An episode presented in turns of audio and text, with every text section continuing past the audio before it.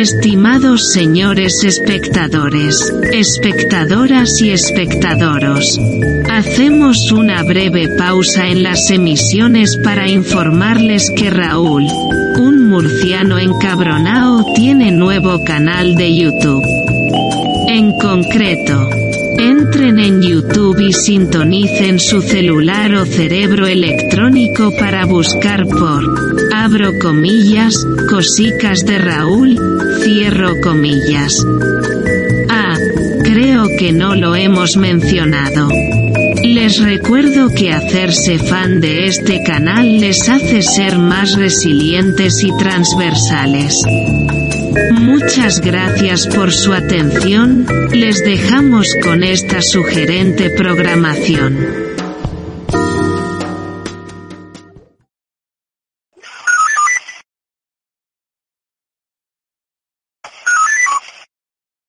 Muy buenas, ¿qué tal? Quiero que escuchéis una cosa.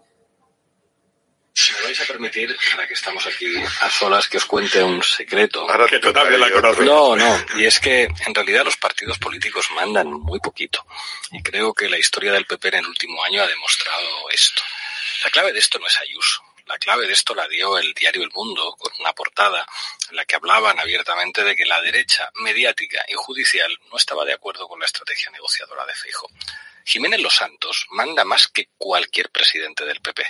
Y si alguien tenía alguna duda de esto, no hay más que recordar quién dirimió la suerte del enfrentamiento que se produjo entre Ayuso y Casado en el seno del Partido Popular. Eso lo dirimieron los varones, eso lo dirimieron los jefes del Partido Popular, eso lo dirimieron los medios de comunicación de Madrid. Casado les duró a la derecha mediática literalmente dos telediarios. De hecho, lo que hubo en las primeras horas fue una batalla mediática en la que algunos tuvieron dudas e inmediatamente todos dijeron no, no, no, que se vaya Casado, optamos por la posición de Ayuso. Pero si a Jiménez Los Santos y a toda la caverna de fascistas que mandan en la derecha mediática de Madrid les apetece acabar con Ayuso, sacan a su hermano el corrupto tres fotos, dos editoriales de Jiménez Los Santos y Ayuso se va a su casa y no vuelve en la vida. Quien manda en este país en la derecha no es el Partido Popular, es la derecha mediática que está en una actitud golpista. Y después de la derecha mediática, la derecha judicial, porque a esos no les puede tocar nadie. Porque cuando uno saca una oposición para ser juez, a ti no te cambia nadie. Y cuando eres un pobre presidente de partido, a ti tres días de telediario acaban contigo. Y nosotros de eso sabemos un poquito. No es un problema de Ayuso, es un problema de la derecha mediática que le dijo a Feijóo que no, hombre, que no, que no vas a negociar tú con Pedro Sánchez la renovación del Consejo General del Poder Judicial. Y si alguien tiene una, alguna duda, que escuche a Jiménez Los Santos cuando dice nosotros te pusimos para otra cosa, que incluso se permite decir, bueno, Cuca Gamarra, Cuca es Cuca, ya la conocéis. Está hablando el jefe, solamente un jefe habla con ese tono. Y la portada del diario El Mundo, diciendo la derecha mediática y judicial se opone a Feijó y en 24 horas cambia la decisión, yo creo que se lo cuenta. Un pobre presidente de un partido político dura tres telediarios. No será Pedro Sánchez. Esto es lo que pasa. Hablando en la SER, un medio rescatado con dinero público. Esto es lo que pasa cuando eh, el primer vídeo que se hizo famoso en la historia de Pablo Iglesias no fue cuando no tenía perilla y llevaba una pancarta en los atentados de Madrid, echando la culpa al PP de los 200 muertos de las vías del tren, esos atentados que fueron el golpe de Estado a, que hemos sufrido, anterior al, al último que hemos tenido, y a base de meter con calzador al pelanas este, que encima es un pichique inquieta, pues encima, encima eh, va llorando de que un presidente de un partido político dura tres telediarios. Ha tardado 69 segundos en decir fascista, la caverna fascista. Él que ahora dice que vuelve a ser comunista y que no le dan plaza de profesor y que cobra cinco sueldos, cinco sueldos porque la SER le paga por ser tertuliano habitual, eh, está siempre metido en la SER. Y esto, en España, tiene cientos de miles, por no decir varios millones de españoles, que sería más correcto, varios millones de españoles que le ríen la gracia. Todo el mundo es golpista en España, menos él. Todo el mundo es fascista, menos él. Y todo el mundo tiene la capacidad de quitar y poner gente, menos él, que tenemos eh, cinco ministerios de Podemos, que es imposible que nadie los fulmine. Por cierto, estoy esperando que algún creador de contenidos que dijo que Pedro Sánchez iba a fulminar a Irene Montero, que haga otro vídeo diciendo que era todo mentira, pero que le gusta que lo vean 70 u 80 mil personas, que gana 200 euros con el vídeo. Y que es muy interesante, bajo mi punto de vista, esto. Y claro, a ver cómo se puede hacer para que Rata Chepuda deje de vivir en los platós de televisión rescatados con dinero público, deje de participar de la vida política que le pagamos con dinero público, que renuncie al sueldo que cobra de la Universidad Oberta, Universidad Oberta de donde salió Castells, y Castells le contrata en la Universidad Oberta. También debería de explicar por qué cobra del National Cat. También debería de explicar por qué participa en otra revista separatista. ¿Qué le vamos a hacer? Esto era saltar los cielos. ¿eh? Rata chepuda.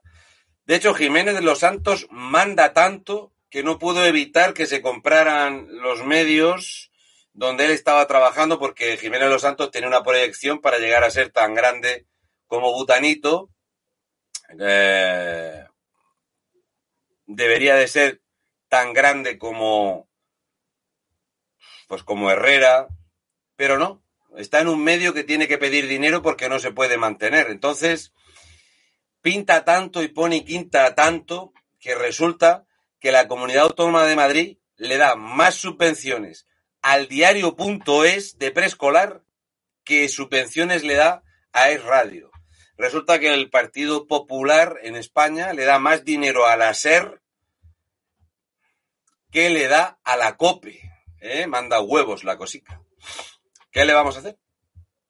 Así que, pues ahí tenemos a Rata Chepuda, que sigue dando lecciones y leccionas. Él que protege a sus hembras, él que dice que Jimeno Santos habla como, como, como un jefe. Este que le dice a Yolandita Díaz que, que baje los humos, que la puso él, que tiene que venir a chuparle el rabo pelado. ¿Eh? Ojito con él. Este que tenía un grupo de, de Telegram donde defendía a sus hembras, ¿eh? el macho de la ganada. ¿Qué le vamos a hacer? Y ahí está escondidito el SER, la gente le ríe la gracia y este es un país que está totalmente comido por las políticas socialistas y por las políticas eh, narcoterroristas que, por cierto, tienen muy buen calado en la, en la ciudadanía. O sea, todo lo que hace la rata tiene muy buena acogida, tiene muchísimos seguidores, eh, la SER tiene una audiencia de la hostia y España es un país que tiene un enorme, enorme problema entre el socialismo, el comunismo y todo lo que es el nacionalismo separatista. Por cierto, Ratachepuda, mira, ¿sabes lo que es el 308? El 308 es lo que se llama 762 en España. Es esto, que tú no sabes lo que es, pero dices que te lo mandaron unos sobres y queremos saber dónde están los sobres de las balas y también queremos saber qué hay de la sumisión química y también queremos saber todas estas cosas que se han ido pasando de moda, como si ahora mismo, debido a la cantidad de gente que se muere, estamos en nivel 3 agravado rojo plus o estamos ya en nivel 4 fase 1 de la fase de desescalada con eh, mucha incidencia en las zonas urbanas, poca incidencia en las rurales y todos los eh, tragacionistas son subnormales, ¿vale? ¿Chupi o no? Bueno. Y parece ser que una vez que se ha acabado el festival del tras tras por detrás, pues la ciruela del mono se ha perdido como el dinero en UGT. Bueno, más cositas. Venga, eh, preguntarme cositas y charlamos un rato.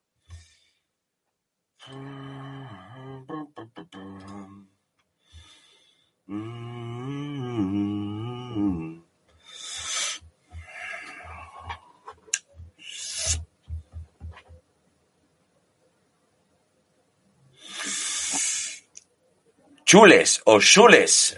¿Qué opino de la situación de Almería? Pues la situación de Almería, eh, opino que yo he ido mucho, mucho a Almería. De hecho, en los últimos tres años he ido, pues fácil, fácil, entre ocho y diez veces. Y la situación de Almería es que la van a hacer intransitable como ciudad, que la inmigración ilegal es un desastre en Almería, que Almería le votó mayoritariamente al Partido Popular, que Vox en Almería tiene muchísimo que mejorar, pero muchísimo. Hay muchísima gente que se ha bajado del burro y se ha sumado al burro del Partido Popular. Eh, luego, si me hablas no solo de la ciudad de Almería, si me hablas de lo que es la, la provincia, pues te diría que Vícar es una bomba de relojería, que el Ejido es otra bomba de relojería, y te diría que es una provincia que le pasa como Alicante muy mal gestionada, muy mal llevada. El alcalde del Partido Popular de Almería es un sinvergüenza y un golfo de lo que es la ciudad de Almería y que seguramente repetirá. ¿No?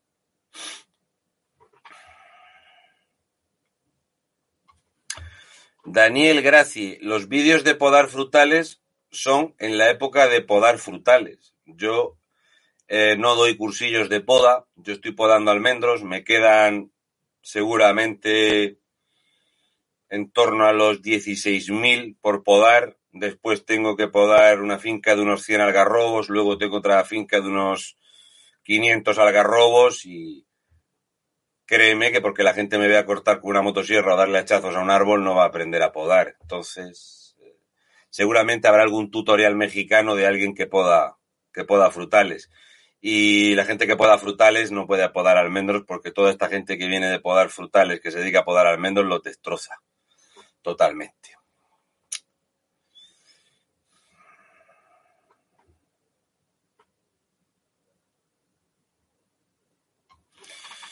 A la minero, el tema de Guadalajara, eh, he quedado con, con el diputado este que entrevisté de Guadalajara, que coincidí con él en Madrid eh, que estaba junto con el padre de Jorge Lorenzo. Ellos tienen una empresa que se dedica a las motos y quedé en ir a Guadalajara, pero la primera salida que vamos a hacer después de que nazca el Churumbel va a ser Extremadura, que es un compromiso que tengo, y ya después decidiremos si la siguiente salida es eh, Castilla-La Mancha u otra. Pero sí, lo de Guadalajara no va a ser solo Guadalajara.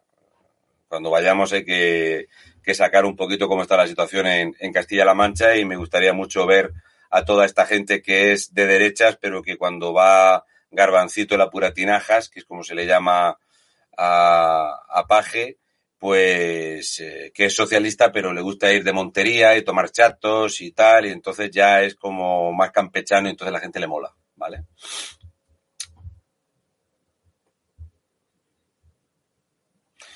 Eh, la marquesa, si tienes un coche viejo, ¿qué le va a pasar al coche viejo a partir de enero? Yo con el que voy a trabajar al campo tiene 17 años y yo voy a estar trabajando en el campo hasta primavera.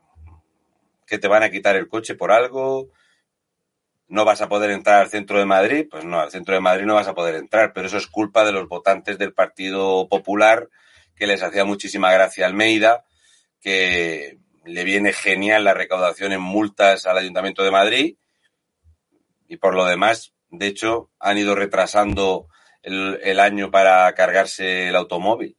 Eh, ahora el eléctrico y el híbrido hasta 2035. Ahí va. De Macarena he grabado una cosa que la he subido para la plataforma. No sé cuándo lo pondrá Marta. Eh, Macarena Olona es la Yolanda Díaz mm, folclórica es la Yolanda Díaz de la turboderecha y es uno de los mayores pufos políticos eh, al nivel de Inés Arrimadas. O sea, para mí es como Inés Arrimadas. Inés Arrimadas es una persona que gana las elecciones en Cataluña y que abandona a los votantes y deja a Cataluña en los zorros. Desde entonces, pues mira la situación. Y Macarena Olona es una persona que ahora quiere eh, reunir 500.000 firmas que debería de pedírselo a los 500.000 andaluces que le votaron en las elecciones. Macarena Olona es una calamidad andante. Para mí es una de las grandes vergüenzas y problemas que tiene el partido, como ha pasado con otros muchos que hay en el partido y uno de los grandes fiascos, grandes, grandes fiascos que hay. Ya sabéis que una persona que funciona y reacciona a la cámara y al dinero, mal negocio es. O sea, el nivel mental que tiene que tener una persona para hacerse un reportaje en lo país tipo diva, con su ropita blanca, dice mucho de cómo está de la cabeza. Por cierto, debería de pedir disculpas a toda la gente que estaba preocupadísimo de que tuviera un cáncer o algo, cuando no tenía absolutamente nada y no sabía qué hacer para irse de Andalucía porque ella no quería estar en Andalucía, le daban asco los andaluces y debería de pedir disculpas a todos los votantes que ha estafado, empezando por la gente del partido. Yo creo que es lo que debería de hacer. Básicamente. Y luego otra cosa. Cuando tú dices eso de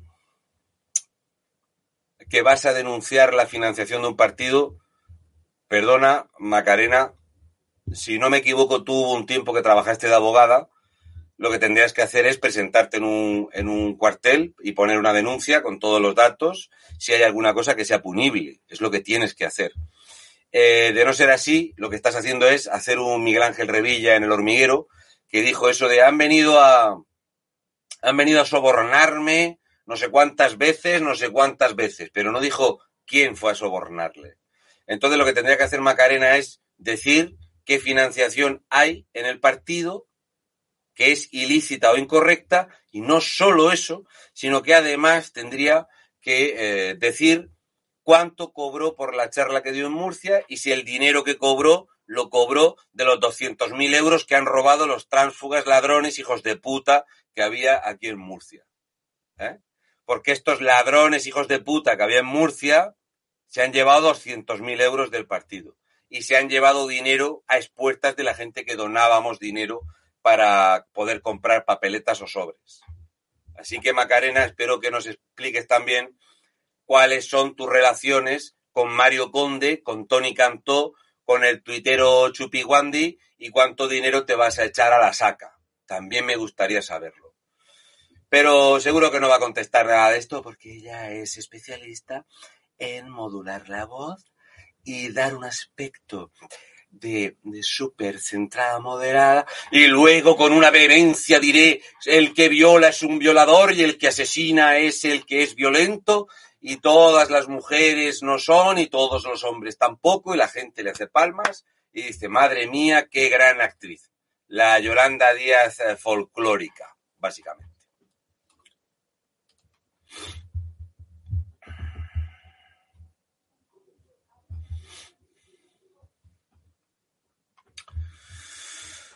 ¿Apoyarás la huelga general de Alvise en diciembre?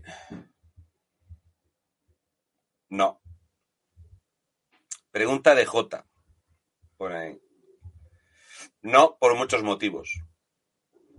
Una persona que dice que yo soy un ultra y un radical, que me huía como el fuego, pero que luego cuando le interesaba venía a buscarme para echarse fotos, para tener eh, la sensación de que la gente que me ve a mí eh, es la misma que le ve a él. Eh, lleva dos años diciendo lo mejor está por venir. ¿eh? Ya lleva dos años recaudando mucho dinero y lo que ha venido es que su jefe, que es Tony Cantó, lo ha fichado el 7NN y que se va viendo lo que es el 7NN, que yo ya dije lo que iba a ser el 7NN porque el Pozo, el Grupo Fuertes no mete dinero en ninguna cosa para perder ni un duro y Alvise lo que tendría que hacer es lo que hago yo, que es sacar los ingresos que tiene. Con 6.000 Patreon que tiene, que saque los ingresos que tiene. Y veréis cómo empieza la gente a pensar que es menos gracioso de lo que parece. Que diga los cientos de miles de euros que lleva recaudados en tres años. Cientos de miles. Ya veréis cómo es menos campechano. Ya lo veréis.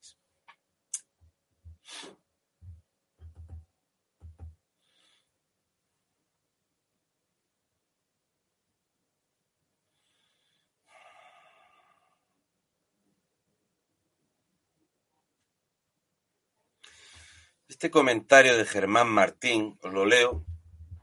Dice, hola Raúl, ¿has visto lo de los informes sobre el impacto del ingreso mínimo vital que se han hecho porque el que se les había solicitado no arrojaba los datos deseados de República Bananera Total? Sí.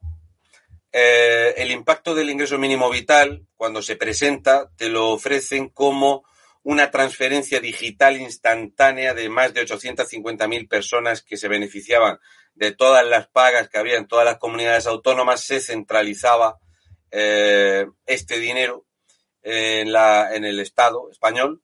Y, y entonces eh, esto, mm,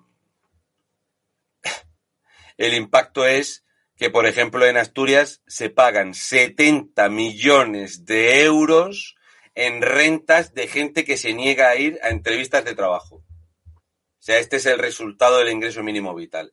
Luego hay muchísima gente eh, en Murcia. En Murcia se han pagado, creo que eran 14 eh, millones o 17 millones, lo digo de memoria, entre 14 y 17 millones de euros de ingreso mínimo vital mal pagados. O sea, gente que estaba trabajando y le ha llegado el ingreso, gente que le han llegado dos veces el ingreso, y en fin, de hecho a mí me ha escrito mucha gente diciendo, madre mía, me han ingresado el ingreso mínimo vital sin pedirlo y yo esto no lo quiero porque Hacienda me va a crujir. O sea que, pero bueno, lo bueno de esto es que la intención, que es arruinar un país para tener una buena república bananera, va muy bien. Muy, muy bien. Muy bien. Y dice María Cabanillas, la señora Olona es una narcisista trepa de manual. Sí, y lo peor es que es una mentirosa y una falsa. Una mentirosa y una falsa. Y utilizar una enfermedad es mm, lo más rastrero y barrio bajero que se puede hacer. Lo más rastrero y barrio bajero. Tal cual. Elvira Carcedo, sí, lo de la alcaldesa de, Almería. El alcalde de Almería, que ya ha medrado y ha llegado a.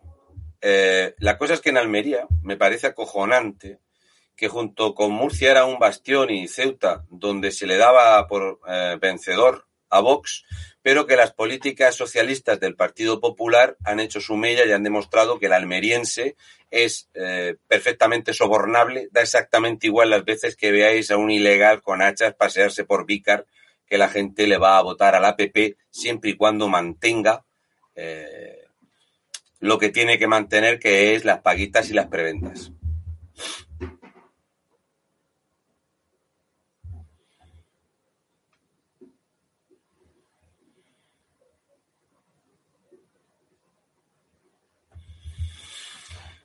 Daniel TF, el programa del equipo F que hablé de los medios de comunicación y de su financiación es un equipo F que hizo un miércoles. Le he dicho a David 30 veces que corte el programa y que suba el corte, pero no, no, no ha habido forma. Eh, yo lo tengo subido en la plataforma, en la plataforma de STV está el, el especial este que hice. David pues yo no sé, si lo subirá, no lo subirá, lo cortará, no lo cortará. Yo ese documento no lo tengo. Yo ese documento no lo tengo, solo tiene él. Entonces, eh, lo que tenéis que hacer es insistirle lo que ve en los programas en a ver si eh, pues eh, lo sube, pues yo se lo he recordado más de una vez, pero bueno, eso no puedo hacerlo yo. Alberto OM me dice, ¿te gustaría entrevistar al comisario expulsado de Valencia en equipo F? Habla con una claridad que me recuerda a ti cuando lo escucho. Pues veréis, eh, hoy, esta tarde, cuando estaba en el campo, eh, me ha dicho que cuando quiera se, ha puesto, se han puesto en contacto conmigo para decirme de entrevistarlo, pero para entrevistarlo de forma presencial, no eh, haciendo streaming. Y a lo mejor pues cojo el coche y quedo con él y lo entrevisto en persona. Pero vamos, es algo que se me ha ofrecido a mí, no es que yo haya ido a buscarlo. Yo hago las entrevistas eh, a un estilo o a una forma un poco distinta y ya digo, tengo aquí el, contacto. Eh, de hecho, yo le he contestado con un vídeo del WhatsApp porque estaba podando y le he dicho que bueno, que ya eh, la semana que viene la vemos porque tengo unos días que tengo el martes, jueves, viernes, sábado y domingo, tengo que ir a podar una finca, eh, que la tengo que hacer en esos días, que vienen a echarme una mano, y tiene que ser en otros días que no coincida. O sea que ya lo veremos. Eh, y entiendo que lo suyo pues entrevistarlo de noche para que la gente lo tenga más cómodo de verlo. Ya, ya veré cómo lo hago. Ya veré cómo lo hago.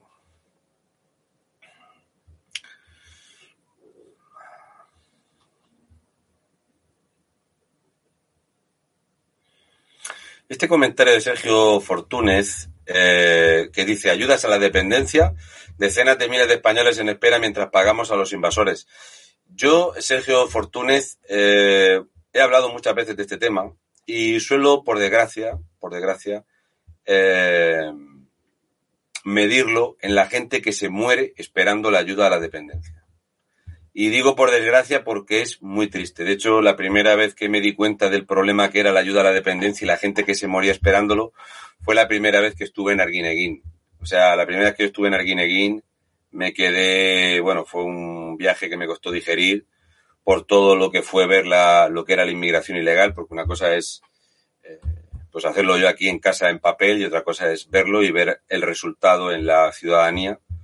Y sigo sin entender al pueblo canario sigo sin entender al pueblo canario. De hecho, Vox tiene un equipo muy decadente en Canarias, mucho, muchísimo. Y de hecho, más de una vez he dicho que si a mí me ofrecieran ir a algún sitio a echar una mano al partido, yo iría a Canarias, porque Canarias es uno de los puntos más complicados de España, peor gestionados de España y donde el partido tiene una menor incidencia en la gente. Entonces, lo veo muy mal. Gran Mulán, dice Gran Mulán 2. Eh, ¿Piensas que los españoles tenemos arreglo? Mm, yo creo que una parte sí y otra parte no. Y te lo digo muy claro. Para mí, eh, cuando tú vas a hacer cualquier gestión eh, a un ente público y ves a los empleados públicos con todo ese merchandising de comisiones obreras y UGT, eso no tiene arreglo. Cuando tú ves el problema de los profesores, esos profesores encantados de la vida de, de dar eh, esas clases con opinología política a los chavales, esa gentuza no tiene arreglo. Para mí el arreglo que tendría este país, el único que yo le veo, no es ni limpio ni pacífico. Porque ya habéis visto a la rata chepuda que está siempre llamando a lo mismo, la izquierda vive apelando al guerra civilismo, y yo creo que esta gente eh, eh, solo van a entender eh, el jarabe de palo. Ellos son felices mientras nos censuran, van a ser felices mientras nos callan y yo creo que el que a hierro mata, a hierro muere.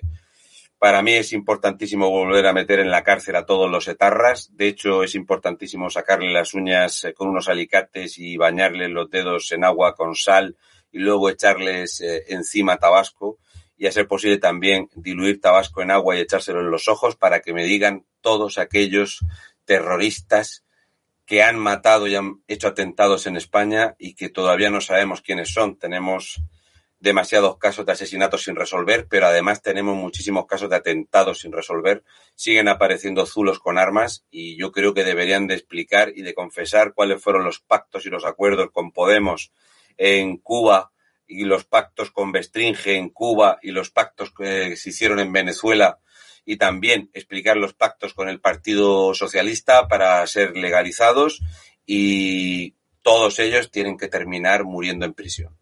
Entonces, no va a ser una solución ni limpia ni dialogada. De hecho, yo eh, cuando he vuelto del trabajo y normalmente pues cuando como charlo con mi señora, y era, pues no sé, las seis y pico cuando yo llegué a casa y antes de ducharme me he puesto a comer.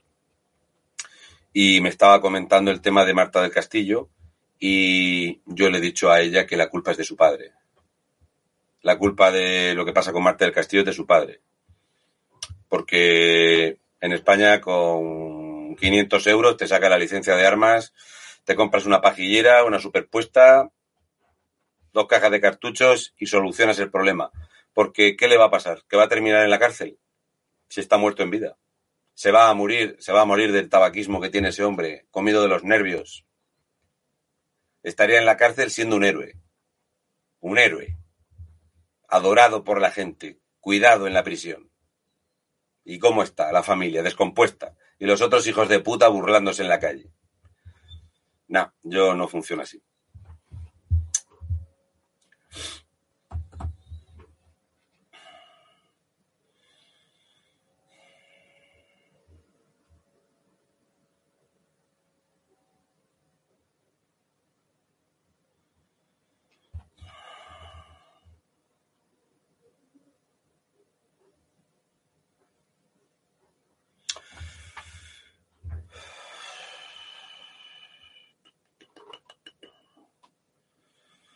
Dice Alex eh, Johnson Jordan, ¿las próximas elecciones van a cambiar algo?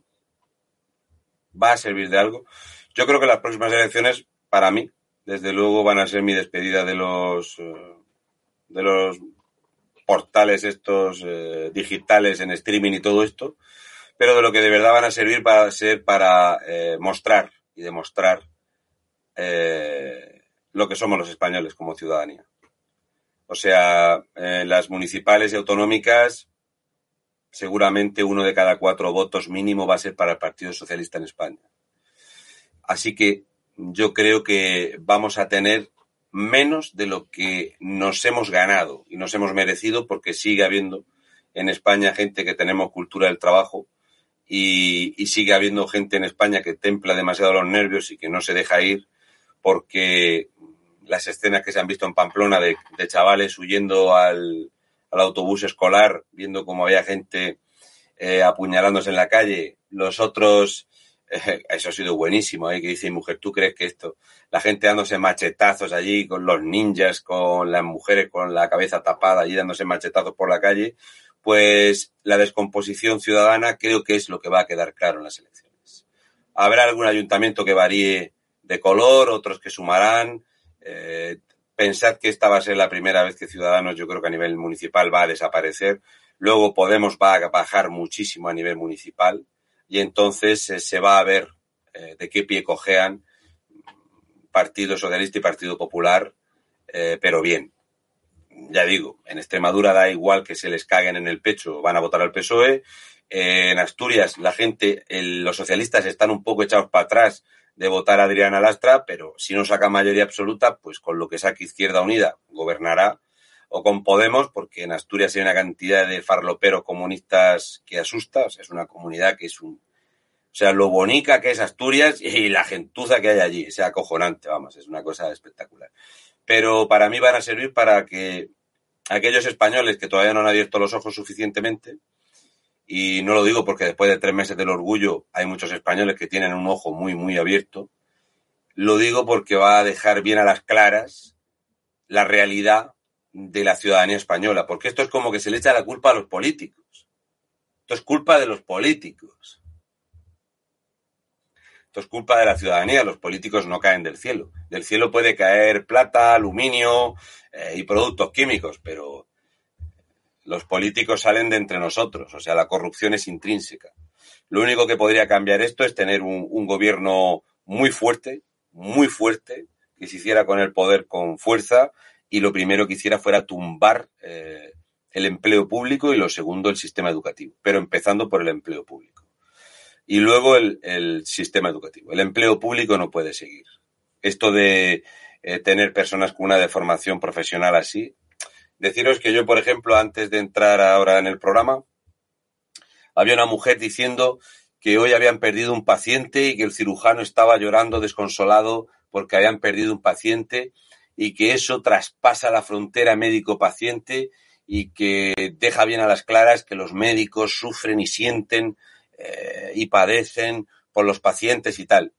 Que los médicos son gente que lo da todo. Y yo le he contestado, ¿Has visto alguna vez un médico borracho en el trabajo? ¿Algún sanitario que haya ido enfarlopado al trabajo? ¿Compañeros que hayan ido con resaca al trabajo? ¿Otros que han ido a echar las potas y a dormir en su jornada laboral porque han estado esturreo en el trabajo? ¿Conoces alguno de esos que se ha cogido un día más diciendo que tenía un poco de dolor de garganta porque se iba cuatro días a Londres? No me ha contestado. De hecho, luego le he dicho si conoce algún sanitario que haya robado material sanitario para llevárselo a su casa, para darle a su hermana, para llevarle a su padre, para comprarle, en vez de comprar empapadores para los perros, los roban en el, hospital. Pero no, no me ha contestado. Son todos héroes y hay que hacerles palmas a las ocho. Y todos los transportistas son fascistas, básicamente.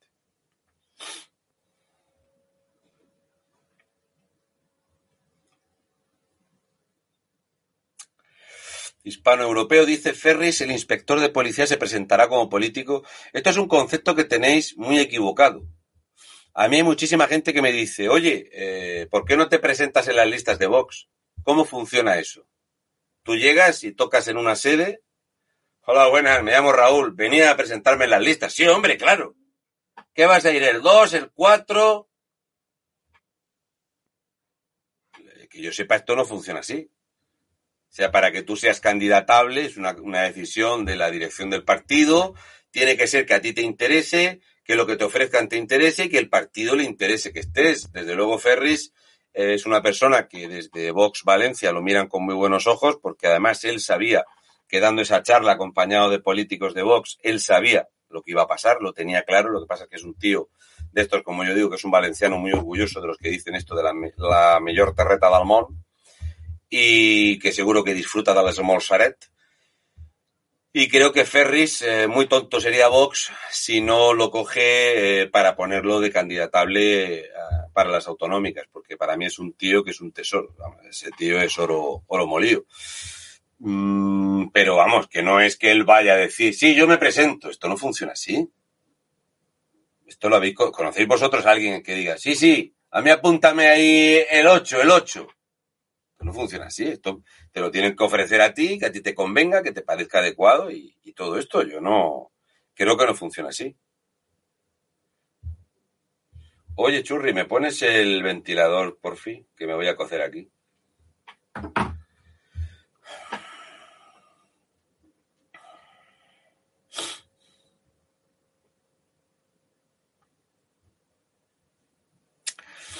Dice Siux.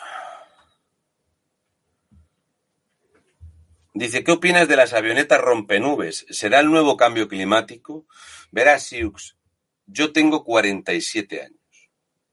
La primera vez que fui a ver unas lanzaderas de cohetes en Murcia, las lanzaderas de cohetes eran de los Paloma y de los Duranes, que son la gente que tenía el monopolio del tomate en la región de Murcia. De hecho, Mazarrón no tiene agua del trasvase porque ni Duranes ni eh, los Paloma quisieron tener agua aquí para no tener competencia y que no subieran de valor las tierras. Ahora tienen la producción en Marruecos. Y yo tendría, creo, entre 15 y 16 años la primera vez que yo fui a ver las lanzaderas de cohetes para romper nubes. Y... Dale, porfa, que creo que está puesto, dale. Ahí está, gracias, nena. Eh, avioneta rompenubes ha habido siempre. Eso no es un cambio climático. Eh, a la gente le parece alucinante y apabullante y maravilloso cuando te dicen que los países árabes pueden hacer árboles que emiten, eh, tienen una carga eléctrica que atrae las nubes, o tienen, o en China pueden romper o generar nubes. No, a la gente le mola todo eso, pero es que hace muchísimo tiempo que el Consejo Regulador de, de La Rioja eh, tiene potestad por unos evaporadores para echar productos a las nubes para evitar las granizadas que puedan joder la cosecha. Esto a lo mejor la gente que no es de campo no lo sabe. Esto ha sido la moda ahora de la gente que ve ahí las marcas en el cielo y tal. Los que vivimos en el campo sabemos perfectamente esto. De hecho, cuando empezó, cuando yo era muy pequeño, yo era muy pequeño y mi padre tenía eh, un sitio que se llama el Bancal Negro, lo tenía arrendado para poner habas y, y puso pimientos y tal, una tierra buenísima. Eh, aquí se decía que había una lluvia ácida porque llovía algo que manchaba la piel de los tomates, ¿vale? Y aquello de la lluvia ácida se perdió como la sumisión química se ha perdido. Pero es un tema que la gente, pues lo que pasa en España, si no sale en los medios de comunicación, no existe, según cómo te lo vendan en los medios de comunicación, es más o es menos, pero ya digo, esto o sea, los que tiraban esas lanzaderas, unos cohetes acojonantes, eso pegaba unos petardazos de la hostia. De hecho, un chaval eh, que trabajaba en Murciana de Vegetales cogió un cohete de esos y lo dejó en una zona que hay en mi pueblo, en Fuente Álamo, y reventó todas las vitrinas, la, la cabina de teléfono, aquello le hizo polvo, un cohete, se pegó un petardazo allí, la lió pardísima. Y todo eso, a lo mejor la gente de ciudad no lo ha visto, pero aquí en el campo, viendo lo que valen los tomates y, lo, que el ciudadano, como no esté súper bonito, porque la culpa de todo esto es nuestra, que somos muy visuales, todo es muy, muy visual, menos Biden, que es muy táctil. Todo tiene que estar precioso. Una manzana que tenga una marca no mola. Un tomate que tenga una ruguica más fea no mola. Tiene que ser todo estético. Y eso ha conseguido que empecemos a añadir pulimentos y ceras a las manzanas, a los tomates, a las naranjas, que salen más maquilladas que Pilar Raola. Y entonces, digamos que es una necesidad de la ciudadanía de tener una fruta estéticamente maravillosa y perfecta, que no le caiga una gota, porque si chispea se marca la fruta y la gente no quiere pues ya está. Que llueve, pues la lechuga se llena de tierra las hojas de abajo y entonces la lechuga hay que limpiarla más, es más chica, entonces es mejor que no llueva. Así que deberíamos todos de pensar qué responsabilidad tenemos cada uno a la hora de elegir lo que comemos o cómo hemos decidido coger la comida por la estética y luego si eso, toda esa presión de la cantidad de comida, porque en una frutería hay más de un 7% de mermas de la gente que coge un tomate y lo deja, que coge una pera conferencia y la deja, que toca los plátanos y los deja, y todo eso se pone pocho y hay que tirarlo, y entonces ¿de quién es culpa? Ya digo, no es un cambio climático, es algo que las aseguradoras empezaron a hacerlo, sobre todo esto empezó con el mundo de la uva y del tomate, y a día de hoy, pues es que si tú tienes la cosecha que está espigada, que tiene una buena espiga, y ves que va a llover, si llueve y tienes una espiga grande, se va a blandear el tallo y se va a acostar y se te va a revolcar la cosecha y luego es más difícil segarle y coger el grano. Entonces nos hemos acostumbrado durante los últimos 30 años a romper las nubes que tenemos un problema, pero no tranquilos. Que ahora como vamos a romper todos los embalses y vamos a romper todas las presas, va a dar igual que corra, que llueva porque va a correr el agua y vamos a pasarse, básicamente.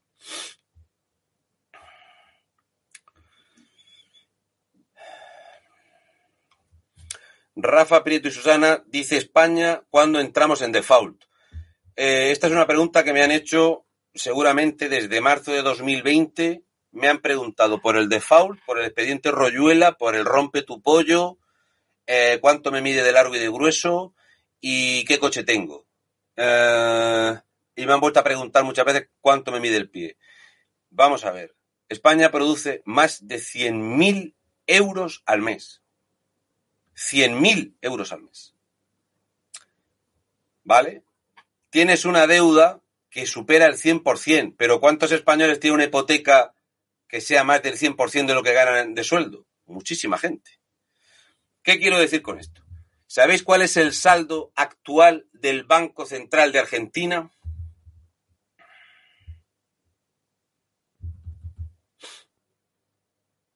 Menos 80.000 millones de dólares el saldo del Banco Central argentino es menos 80 mil millones de dólares. O sea, no es que esté pelado como dejado, eh, dejó Negrín el Banco de España. No, no, no es que esté pelado, es que no hay nada y se debe dinero.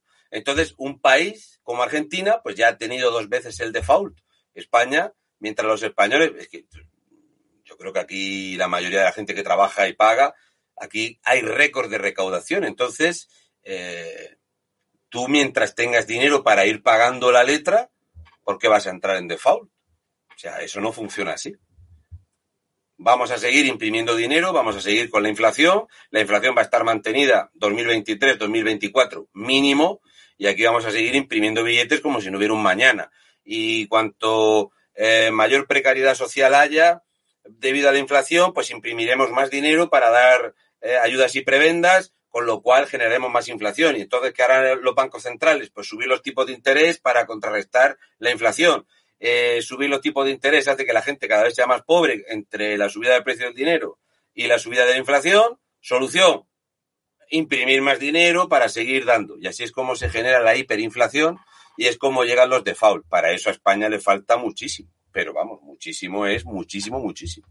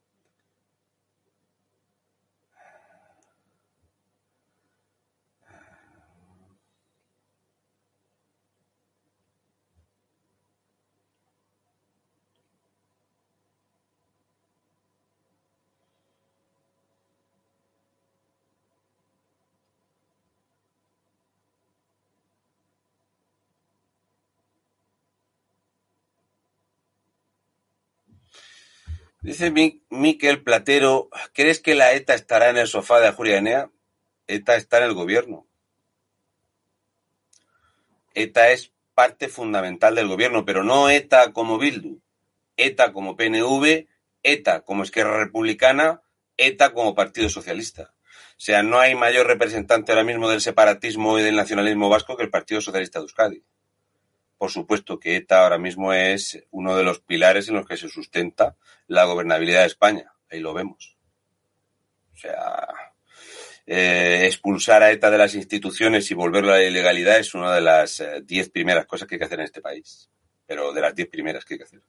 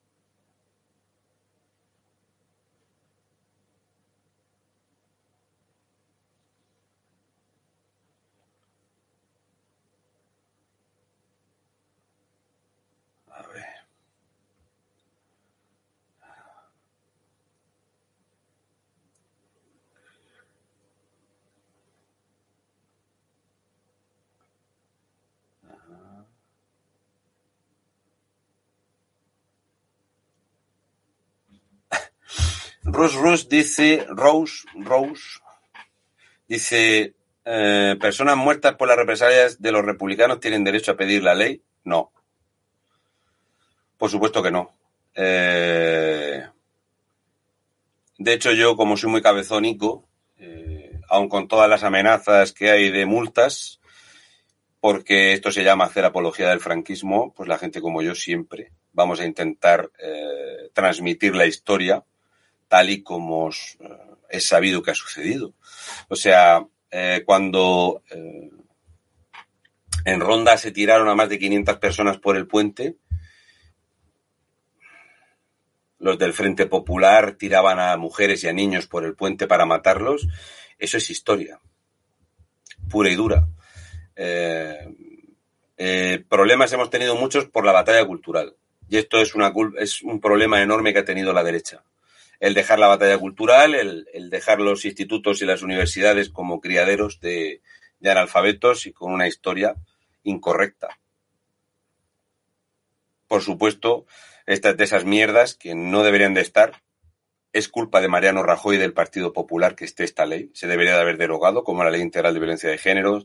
Se deberían haber hecho muchísimas cosas, como cambiar el sistema electoral en España.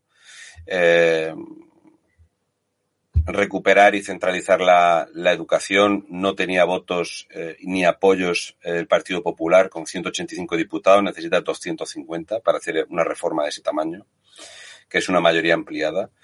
Pero desde luego eh, se podrían haber hecho tantas cosas con aquellos de 185 diputados que no se hizo absolutamente nada. De nada.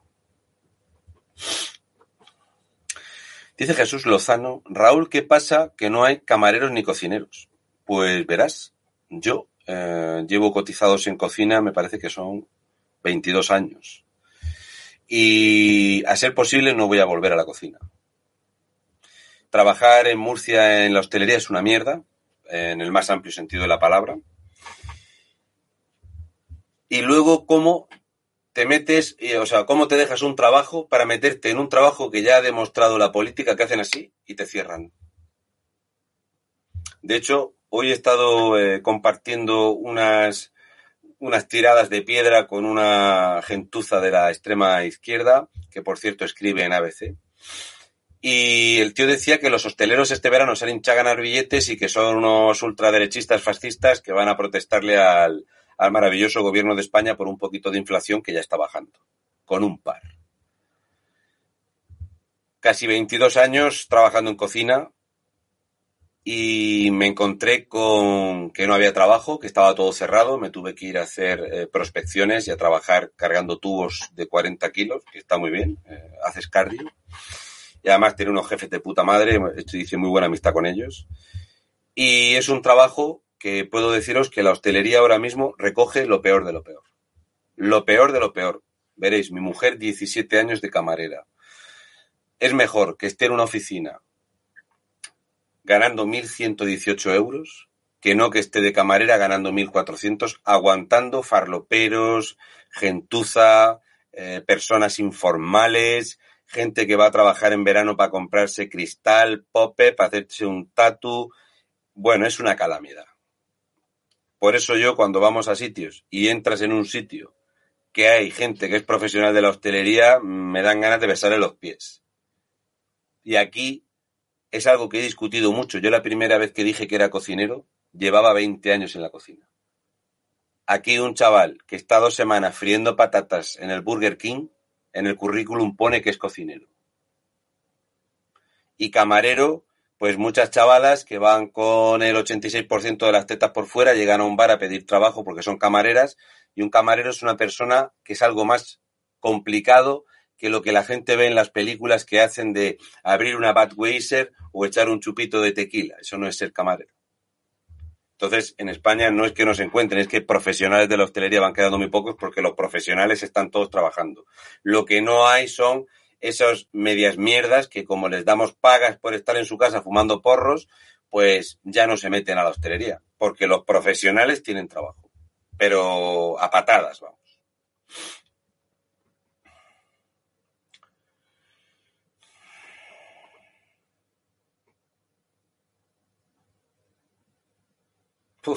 Esto que dice Dani P.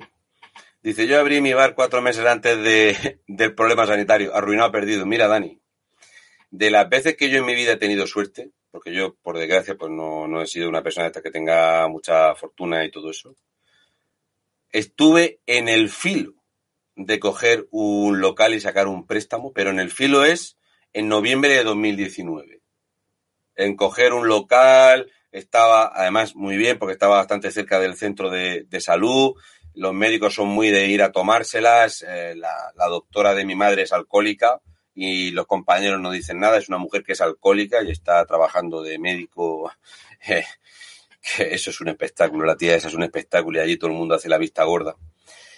Y yo dije, yo siempre hacía chiste, esto que hay que pagar por esto, 10.000 euros, y esto me lo paga mi amparo. No te preocupes. Y, y menos mal que no lo cogí. Menos mal que no lo cogí. No sé si a día de hoy eso habrá funcionado o no habrá funcionado, pero cogerlo a préstamo, eh, tener que pedir, mm, menos mal que no lo cogí. Menos mal que no lo cogí. Menos mal.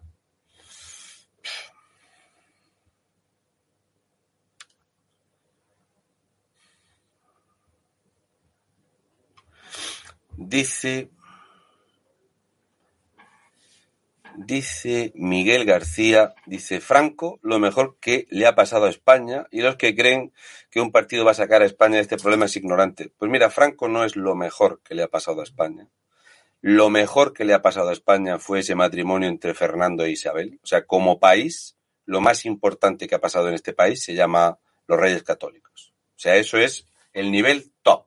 En el número uno de lo más importante que podía pasar en este país para aunar ese sentimiento que había de que éramos un país eh, con diferentes reinos, pero eh, si tú me dices que en el momento en el que estaba España de descomposición, de gente matándose desde 1915, 1917, el crack, toda la ruina que tuvimos, el desastre de 1918, los sucesivos golpes de Estado, si Francisco Franco fue el salvador de la República en 1934, Franco era socialista, como José Antonio Primo de Rivera, que era un socialista nacionalista, y desde luego en aquel tiempo tuvimos la enorme suerte de que fue lo más coherente que pudo haber pasado. Tuvo crasos errores, muy importantes errores, y uno de los errores y de las grandes mentiras que le metieron fue eh, confiar en Juan Carlos y en don Luis Carrero Blanco. O sea, él pensaba que teniendo a don Luis Carrero Blanco de presidente del gobierno y de jefe del Estado a Juan Carlos, porque lo había criado él, eh, se podía continuar con una línea de crecimiento en este país y de, ser una potencia. No contaba, nunca contó con el asesinato de Carrero Blanco y nunca contó con que Juan Carlos era eh, un masón criado a los pechos de la CIA y que se había estado forrando con gente como Emilio Botín. Eh, en fin. España hubiera sido otro mundo distinto, un universo paralelo al que conocemos ahora, si hubiéramos tenido de presidente a don Luis Carrero Blanco. Pero vamos, eh, totalmente distinto, porque era un tipo que es lo que necesita España ahora mismo. O sea que en aquel punto, desde luego, no había otra cosa que fuese mejor. Y, querer mirar con los ojos que tenemos los españoles acomodados eh, en, en 2020, en 2022, para juzgar las decisiones que se tomaron hace tantos años, dice mucho de que la verdad es que no tenemos ni, zorra idea ni, ni derecho a opinar, porque de verdad que no, no, no, no, no tenemos ni idea de eh, querer comparar situaciones.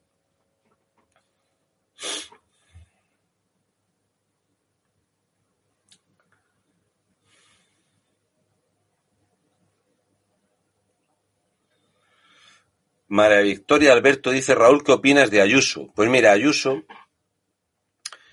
Ayuso es, es, una persona de la que yo he hablado muchas veces. Ayuso es una tía que funciona muy bien en Madrid, pero Ayuso es del Partido Popular. Entonces, Ayuso hace, eh, digamos que toda la oposición al gobierno desde el Partido Popular la hace Isabel Díaz Ayuso. O sea, el Partido Popular como oposición es lamentable y cualquier persona que espere que Cuca Gamarra, Cuca Gamarra, vaya a hacer algo parecido a hacer oposición, eh, creo que no ha entendido lo que es el Partido Popular.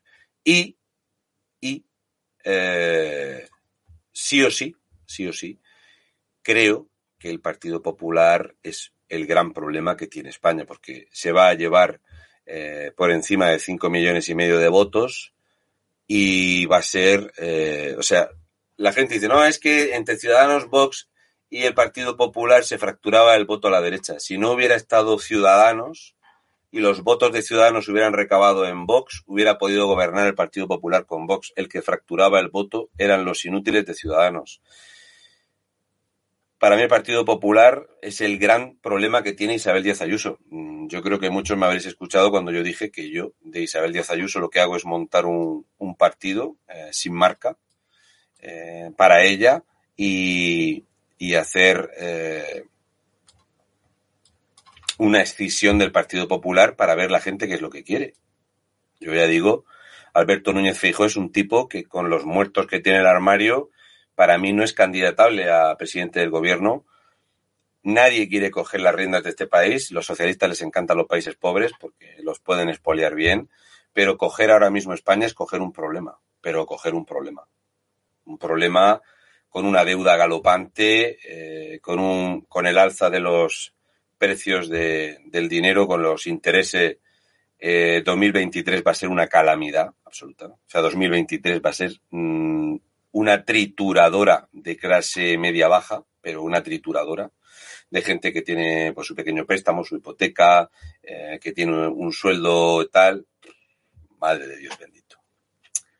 Entonces, para mí Ayuso me parece que hace una oposición que está muy bien, pero una persona que dice que un tío con un machete de 17 años que se llama Rachid es tan español como don Santiago Abascal Conde, me parece que es columpiarse demasiado. Y una persona que le han pedido por activa y por pasiva que deje de traer inmigrantes ilegales para alojarlos en Madrid y siguen llegando inmigrantes ilegales a Madrid para alojarlos, lo mismo que hace Juanma Moreno pan sin sal, pues dice mucho de lo que es el Partido Popular. Si solo tenéis que ver que Isabel Díaz Ayuso, si se presentase ella, con lo que saca en Madrid, sacaría más diputados que sacó el Partido Popular de Teo y de Fracasado. Pero creo que Isabel Díaz Ayuso tiene que aclararse qué es lo que quiere hacer. Y yo creo que no se aclara con lo que quiere hacer. Sabe que Almeida le ha estado dando puñaladas. El Partido Popular está muy complicado, muy complicado. Mucho, mucho, mucho, mucho. Yo es un partido que a mí no me... Bueno, yo he sido votante del PP. Yo le he votado al PP tres veces. Le he votado a Aznar dos veces, le he votado a Rajoy y ya luego le voté a, Rivera y ya desde entonces le he votado a Vox. No me vuelven a recuperar de votante nunca. Nunca. Ya me lo han hecho bastante.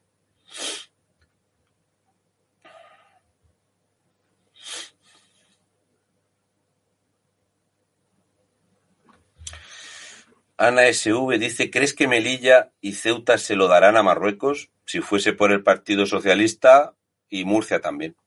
O sea, si fuese por el Partido Socialista, le daban Ceuta y Melilla y, Murcia también.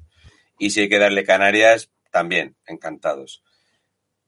Mm, cuando tú vas a Ceuta y a Melilla, hay un profundo sentimiento español. La putada que tienen Ceuta y Melilla, lo primero es que deberían de ser comunidades autónomas y no ciudades autónomas. Porque es una vergüenza que estén como ciudades autónomas y no como comunidades autónomas. Eh, o por lo menos tener otras licencias que no tienen el, que tienen el resto de comunidades autónomas. Hay un profundo sentimiento español y eh, todo el problema que tiene Ceuta y Melilla, esto con un cambio de gobierno, tú mandas allí 80.000 regulares, 40, 60 tanques, 8 o 10 eh, helicópteros de ataque en cada ciudad y vamos. Vas a ver a Karim, Abdel, Abdul, eh, Ibrahim que van a pedir venir a jurar bandera en Toledo. Y una cosa muy importante, hay que llevar bulldozers. Hay que llevar bulldozers para ponerlos en la valla. Mandarle una carta a Mohamed y decirle, Mohamela, tu, padre firmó aquí una cosica con el tío Paco que dice que a 500 metros de esta valla no puede haber una construcción eh, marroquí.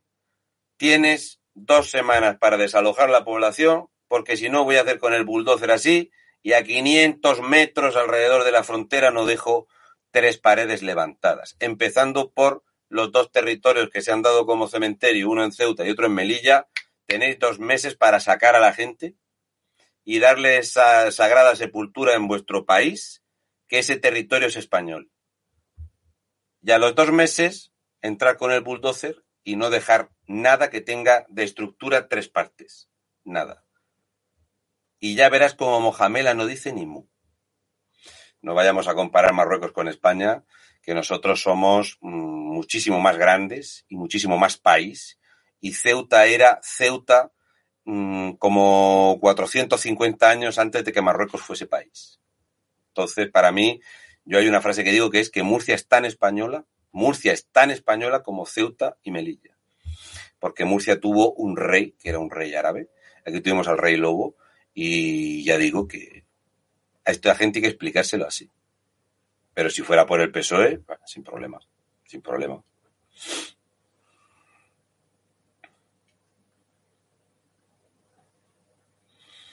Este comentario de Pep Vázquez, que se me ha perdido, decía, si no gana la izquierda, ¿cuánto tiempo tardaremos en tener eh, huelgas? Si no gana la izquierda, el mismo domingo por la noche. El mismo domingo de las elecciones, como de la casualidad que entre Frijolito y don Santiago Abascal Conde sumen 175 o 176, esa misma noche salen ardiendo sedes, contenedores, volvemos a ver encapuchados con el puño en alto diciendo Goraeta, pero vamos, el mismo día.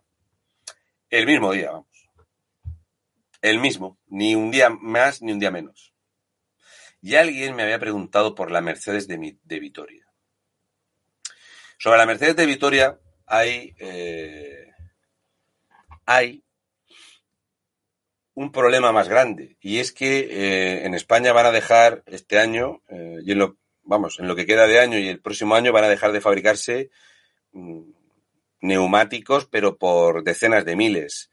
El ensamblaje de coches bajo mínimos, la venta de coches en caída.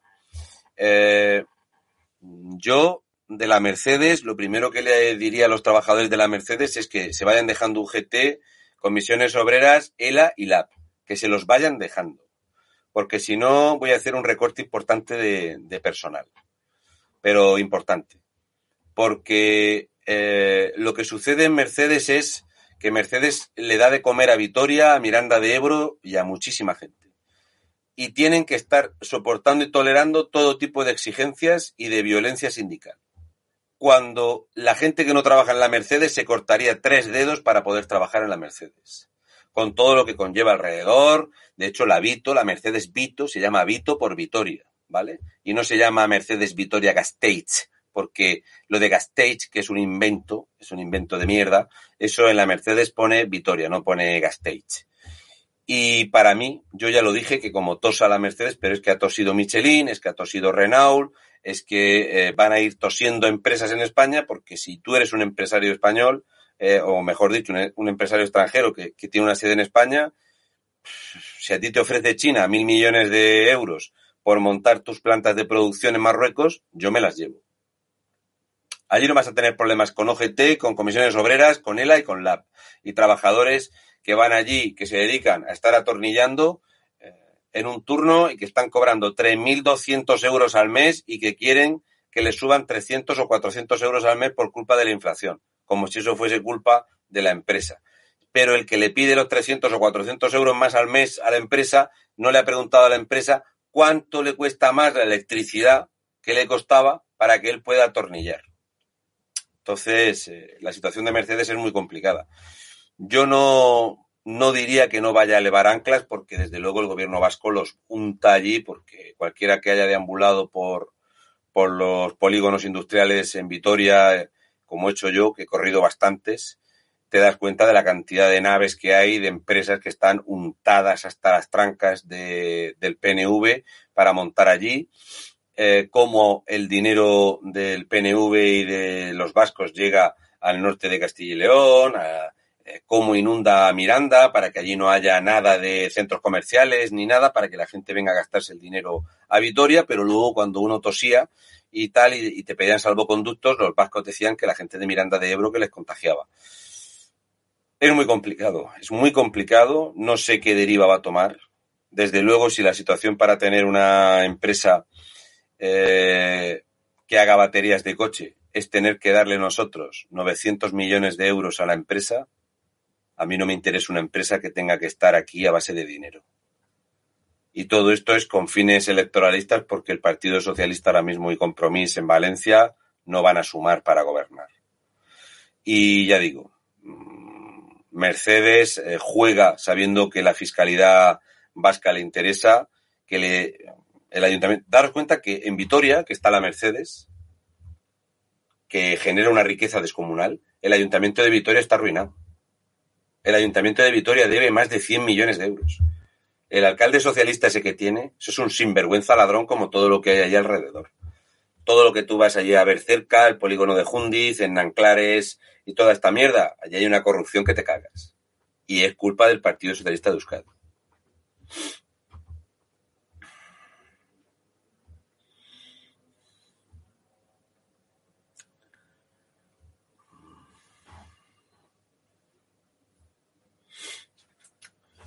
Dice Sigrid Pelayo Cid. Dice, yo reduciría el Estado al mínimo. No me gusta que piensen por mí. Mira, lo de tener un Estado reducido es más sencillo decir que queremos un Estado poco intervencionista. Nos hemos ido acostumbrando a un Estado intervencionista. De hecho, la gente le parece bien eso de ir a repostar y que te digan que te descuentan 20 céntimos que te los están regalando. O sea, tú estás echando gasoil a un euro ochenta y siete el litro, que no es rentable ir a trabajar, o sea, este mes, el mes pasado eh, la poda fue una calamidad, ya os expliqué las cuentas y las facturas que tenía los gastos.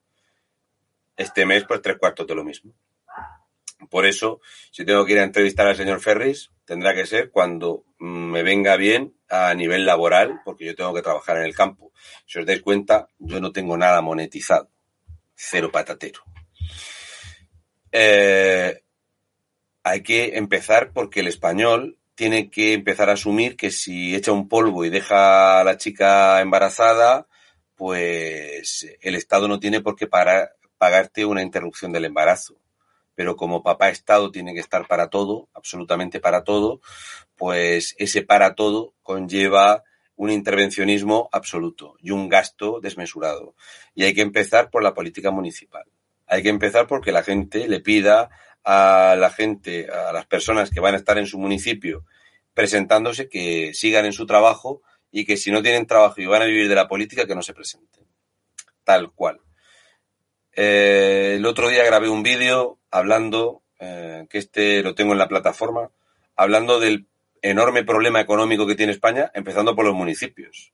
Si no tuviéramos el problema municipal, que por eso la mayor diferencia que tú ves económica entre Alemania, eh, Bélgica, donde es súper notable, en Bélgica se nota muchísimo, Dinamarca se nota muchísimo y en otros países es el problema, el tema municipal.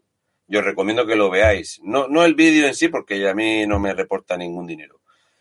Pero para que veáis cómo en otros países, a partir del año 1950 hasta el año 1990, hubo una reducción de municipalidad y de ayuntamientos y de consistorios en Europa, que había un país que era España, que tiene más ayuntamientos que tenía en el año 92.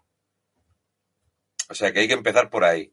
Si ¿Para qué quieres tú tener un gobierno central más pequeño si tenemos 15 ayuntamientos más que teníamos en el año 92? O no, menos. En el año 2002 teníamos 15 ayuntamientos menos que ahora.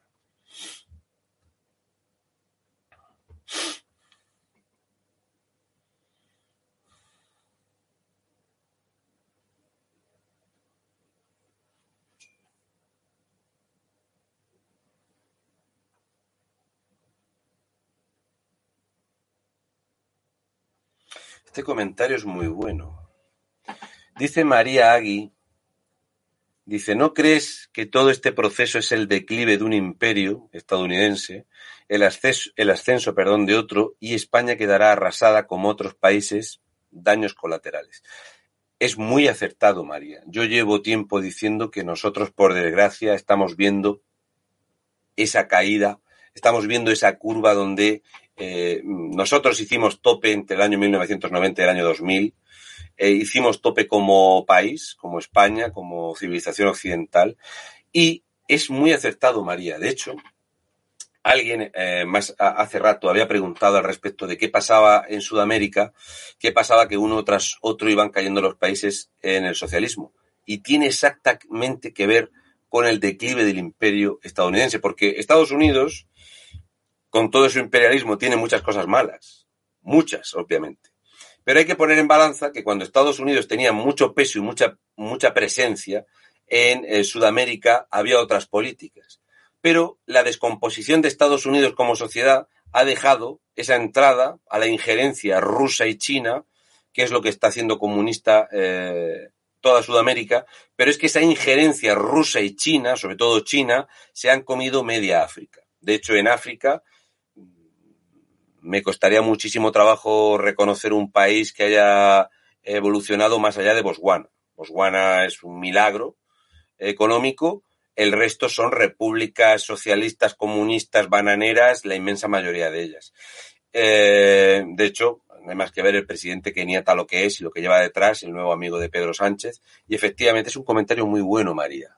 María Agui, efectivamente nosotros vamos a ver ese cambio de bloque. Nosotros hemos vivido el año, perdón, el siglo americano, esto que se concibe en los años 30, pero que con la eh, segunda parte de la Gran Guerra, porque la Primera Guerra Mundial y la Segunda Guerra Mundial son la misma guerra, porque los acuerdos de rendición firmados en la primera estaban abocando a una segunda. Ahí en esos años 30, que es cuando se empieza a barajar la idea del siglo americano, y ese siglo americano que empieza ahí sobre el año 40 50 donde todo estaba de moda, los impresionantes años 50, los 50s, que es el momento más grande de Estados Unidos, y ya luego los 90.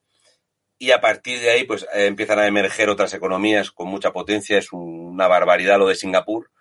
Y creo que es un comentario muy bueno. Y efectivamente, los países como eh, la vieja Europa, que nos hemos dejado comer por este ecologismo imbécil y todas estas políticas globalistas y toda esta eh, putrefacción eh, de disforias de género y de estupideces y sobre todo de muchísimo analfabetismo en las universidades es muy importante. Es un comentario muy bueno y efectivamente nosotros vamos a pagar el nacimiento del BRIC, ese bloque Brasil, Rusia, India, China. Y era muy importante que Lula estuviera al frente para que el BRIC pueda tener incluso su moneda propia. Es muy buen comentario ese, muy bueno.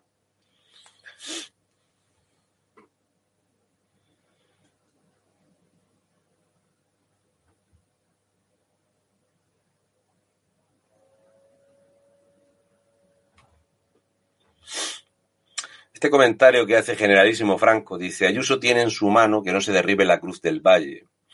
Es otra traidora de la ley trans o LGTB y sigue con todo hacia adelante como Rajoy. Efectivamente, Ayuso, para acabar con toda la milonga que hay del Valle de los Caídos, solo tiene que declarar eh, ese esa zona que está dentro de la Comunidad de Madrid y es una transferencia de Madrid como que es intocable y punto pelota. Pero no lo hace porque es Partido Popular. El Partido Popular se abstuvo cuando se votó la exhumación de don Francisco Franco Bamonte. El PP se puso de perfil que no se le olvida a nadie.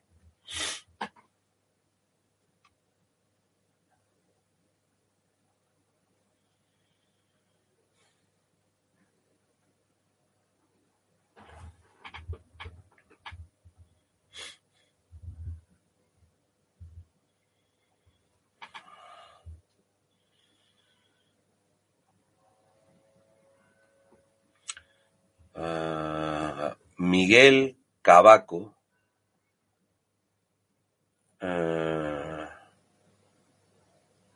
comentado al respecto de si Putin, sí, aquí está, que si Putin está en contra de la Agenda 2030. Vamos a ver, Putin es un señor mayor y yo le comparo con Leónidas. La gente cuando ve la película de 300 eh, se imagina a Leónidas un hombre eh, en un momento físico esplendoroso, con una capacidad y un vigor sexual tremendo, y un rey que tenía un estatus eh, entre aquellos países y culturas helenas espectacular. Pero Leónidas cuando se va hacia eh, la muerte contra Jerjes tenía 63 años, ¿vale? y tampoco se fue con 300, iban algunos más. Y luego estaban los mil milidones y todo eso. Pero bueno, ¿qué quiero decir con esto? Leónidas buscaba la inmortalidad y recuperar o dar algo, y de hecho consiguió la inmortalidad, que era lo que buscaba. Vladimir Putin es un comunista criado en la URSS, es un agente KGB, y alrededor suya hay gente que es muchísimo más fiera que él, y Vladimir Putin lo que quiere es recuperar la Gran Rusia. Y la Gran Rusia sí o sí es con Ucrania, sí o sí es Bielorrusia, sí o sí tiene los territorios de Finlandia. No olvidemos que los fineses eh, aprovecharon eh, la revolución de, Lenin, eh, el matar a, a toda la, la, familia de los zares eh, para en ese momento dar tocata y fuga. ¿no? De hecho, Finlandia es creo que es de los pocos países, el único país que tiene monumentos en honor a los soldados alemanes, porque les quitaban de encima a los carniceros soldados rusos. Eh, Finlandia es un país absolutamente traidor a su cultura, a su historia y de dónde le proviene la riqueza. La grandeza que busca Vladimir Putin es esta y lo puede hacer por la edad que tiene, porque los problemas que está teniendo con Ucrania los tenía hace 14 años los mismos, exactamente igual pero eh, ha esperado a ser suficientemente mayor para que le chupe un huevo. Pasa como Arturo Pérez Reverte. Ahora es muy gracioso cuando va al hormiguero porque ya tiene más de 70 años. Yo lo conocí por Cartagena mmm, más jovencito y con menos cuartos y era menos bravucón y más socialista. Entonces, Putin no es que vaya en contra de la Agenda 2030. Putin va a favor de Vladimir Putin y de sus ideas y de sus recuerdos de la gran Rusia, que nunca volverán. y me dice Alodia que haga una previsión de la huelga de transportistas. Eh, vamos a ver, la huelga de transportistas, mmm, os voy a poner antecedentes. Nosotros en la anterior huelga, huelga de transporte eh, citamos a, a una, un señor que hablé con él hace poco en Madrid, que era uno de los que lleva una sección del transporte, juntamos a la gente de la pesca y a la gente del campo, a Víctor Viciedo, eh, y los tres hicimos un programa con ellos hablando del tema de la convocatoria de huelga y todo esto que iban a hacer los transportistas. Y el hombre estaba muy animado, ¿no? Aquello eh, no funcionó porque no hubo respaldo ciudadano. De hecho, el sector agrícola no dio respaldo y el sector pesquero no dio respaldo ninguno. O sea, aquello que se iban a sumar todos tal, y una mierda, absolutamente. No se sumó nadie. Y los dejaron tirados. Ya los camioneros transportistas que estaban allí los dejaron tirados y la prensa se les echó encima, como ya se les están echando encima. Yo espero un... Eh... Sinceramente es así. Yo digo lo que pienso es que para mí el respaldo va a ser pequeño el respaldo ciudadano va a ser muy pequeño porque ya lo hicieron una vez y, terminaron por no hacer nada y sobre todo la ciudadanía española no los ha, no los ha apoyado. Eh, los españoles lo que hacían era que les molestaba cuando venían los camiones a las ciudades que se hacían peloteras de tráfico, porque yo he ido a una tractorada en Murcia y desde la universidad decían que los paletos de campo no pintábamos nada en la ciudad. Y yo le pedía a los tractoristas que le quitaran la llave al tractor y dejaran los tractores allí. Dejar los tractores parados dos, dos o tres días en la, en la ciudad de Murcia. Y no pasó.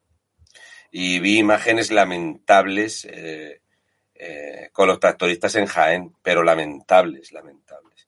Entonces, para mí, y viendo cómo está la ciudadanía española, deciros que yo espero muy poca unión, muy poca, porque además en el mundo del transporte hay muchísimo golfo, muchísimo pirata y muchísimo eh, sinvergüenza en el mundo del transporte. Eh, unos hacen negocios y, y, luego hay cuatro grandes. De hecho, daros cuenta que aquí en Murcia las grandes empresas del transporte este verano, en dos semanas, se vendieron las tres grandes empresas del transporte, ya no son ninguna española. Tenemos a Prima Frío, que es una empresa portuguesa, aunque tenga sedes en España y la más grande la tenga aquí en, en Alama. Es una empresa portuguesa, los camiones llevan una P de Portugal. Y yo espero muy poquito respaldo, muy, muy poco, pero que muy poco. Y luego el resto de sectores, pues cada uno va a la suya, no hay un líder eh, no hay una persona que tenga talante, presencia y, y, y gallardía para echarse para adelante y que no distinga entre un transportista, un tío que corta limones o una persona que sale a, fa a faenar que no puede pagar el gasoil del barco. Alguien que hable y que convoque de verdad una huelga general. Y desde luego, partiendo de la base de que el Partido Popular no quiere ninguna convocatoria de huelga y que Vox es el tercer partido y que llega a lo que llega, ya ha demostrado en Andalucía que el español toma muy bien las políticas socialistas continuistas, porque va a haber mucho pepero, camionero, que era de Vox, pero le ha votado el PP en Andalucía, y yo le espero muy poco respaldo, muy poco, muy poco respaldo, muy poco. Y además es que los españoles están pendientes del Mundial de Fútbol y la gente lo que quiere es pocas molestias. A los españoles les gustan las manifestaciones los sábados por la tarde o el domingo por la mañana para quedar a comer luego. ¿Eh? Y sábado por la tarde depende de si juega en Madrid y Barcelona. Y poco más, porque llevamos con este gobierno desde junio de 2018 y me parece que manifestaciones con más de 100.000 personas ha habido una. Lo cual dice mucho de lo que somos como país.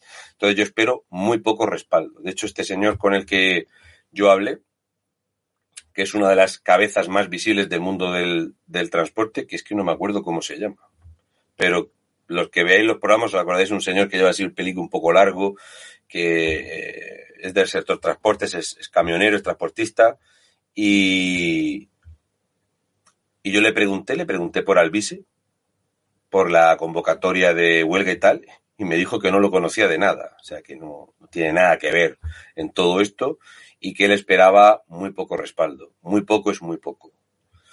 Y en estas estamos. Y lo que tendríamos que hacer los españoles es eh, manifestarnos nosotros. Y eso no pasa. De hecho, cuando yo dije que mi intención es convocar una manifestación en Valencia, la gente me, me miraba raro, ¿no? Porque las manifestaciones tienen que ser en Madrid. Ahora va viendo la gente el problema que hay en Valencia. Ahora a lo mejor el madrileño va pensando que Valencia está en la mierda. Ahora a lo mejor el castellano manchego, el riojano, el navarro o el murciano van pensando, hostia, cómo está Valencia, que allí hay batallas entre cucarachas y, ratas y entre medias comunistas y que sí, que a lo mejor no es tan descabellado convocarlo allí. Y yo sigo pensando en, en hacerlo allí, desde luego. Eh, seguramente, pues febrero o marzo del año que viene va a ser el momento de, empezar con las movilizaciones y desde luego no voy a apuntar a un sector. Yo no cargaría la responsabilidad en el transportista en, en Murcia el enorme peso es el 15 o el 15% más o menos del PIB de Murcia es del sector transporte. ¿Por qué? Porque tenemos una espectacular producción hortofrutícola y un potentísimo sector porcino y necesitamos transporte para exportar todo esto. O sea, que se vayan a la huelga solo los transportistas y la gente del porcino y la gente hortofrutícola. No dice mucho de lo mal que está pensado esto y de la nula eh, unión que hay y de la cantidad de cooperativas que ponen el cazo a los gobiernos del PP y del PSOE y que la gente por cuatro perras se vende. Entonces yo mm, de verdad le doy un impacto muy pequeño. Otra cosa es que se junten 5.000 camiones, los pongan en la A6 unos y otros por debajo de Madrid, le quiten la llave, se lleven la batería y dejen allí 5.000 camiones parados en una punta y en otra. Y se para el país. Entonces sí, lo demás no vale para nada.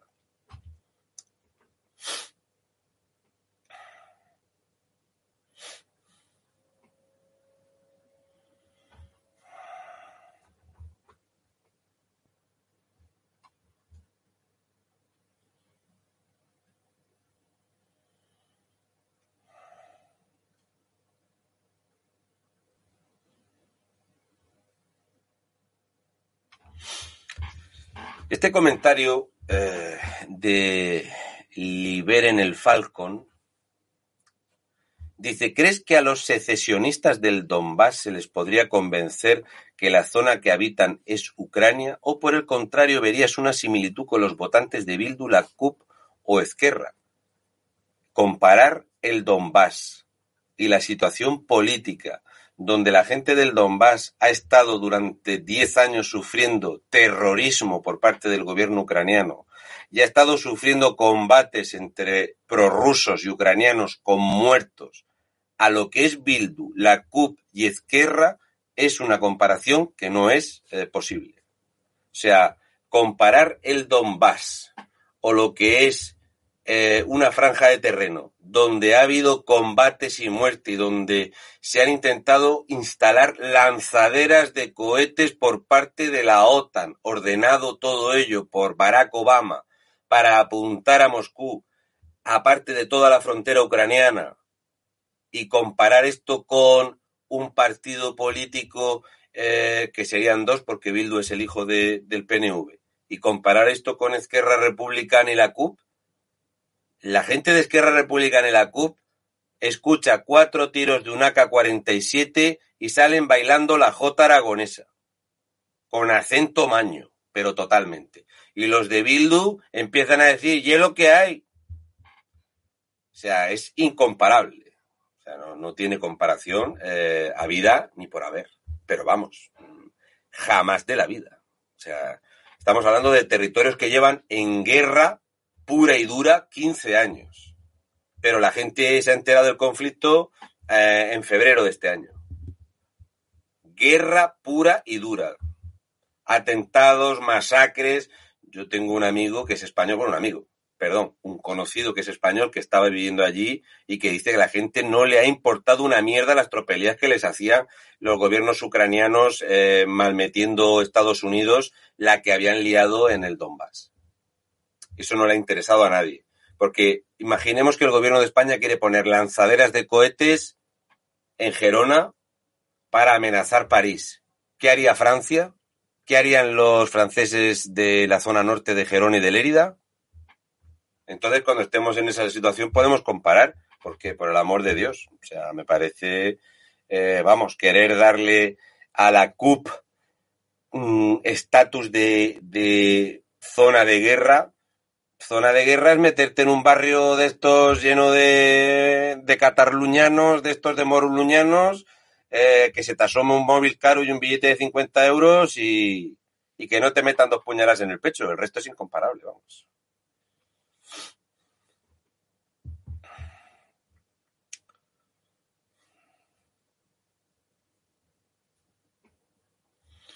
Eh, Fredo, Vamos a ver, todo esto de los envenenamientos de Timoshenko y tal. Vamos a ver, Bielorrusia, ¿qué es?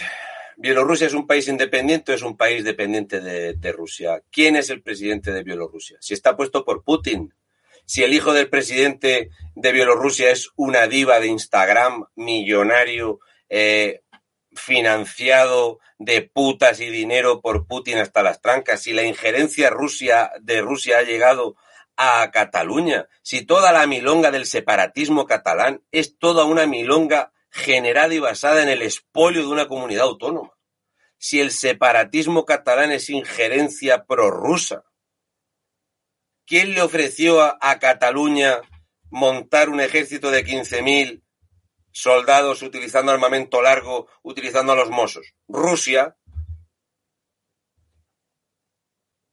Pero todo esto del independentismo, ¿qué ha sacado? Dinero. Pero España tiene que participar en esto. ¿Qué tiene que ver España en eso? Le podrían entonces eh, pedir a España cuentas de por qué se está matando gente en el Yemen con armamento vendido desde España, firmado por Pedro Sánchez y Pablo Iglesias. Están vendiendo armamento pesado para masacrar el Yemen. Pero no nos importa, nos lo tiene que decir la televisión. En el planeta Tierra hay ahora mismo más de 30 conflictos armados. Más de 30. Hemos visto a Pepe Borrell obviar lo que está sucediendo en Nicaragua. En Nicaragua hay más de 100 personas que han sido fusiladas por el gobierno y Pepe Borrell dice que no pasa nada, que hay una democracia muy buena en Nicaragua. Bastante tenemos nosotros con el cisma que tenemos, nos vamos a poner nosotros a reparar las injerencias entre Rusia, ¿eh? que es uno de los países que más disfruta de la debilidad de Estados Unidos para que esa injerencia, ¿verdad? Eh, que está aprovechando para sacar toda la chatarra de mierda que tienen en Rusia y Europa está aprovechando para vender toda la chatarra de mierda que tienen, pues apague y vámonos ya digo, que todo eso está muy bien, la geopolítica es fabulosa, podemos ver si la India se va a decidir a aplastar a Pakistán cuando le dé la gana.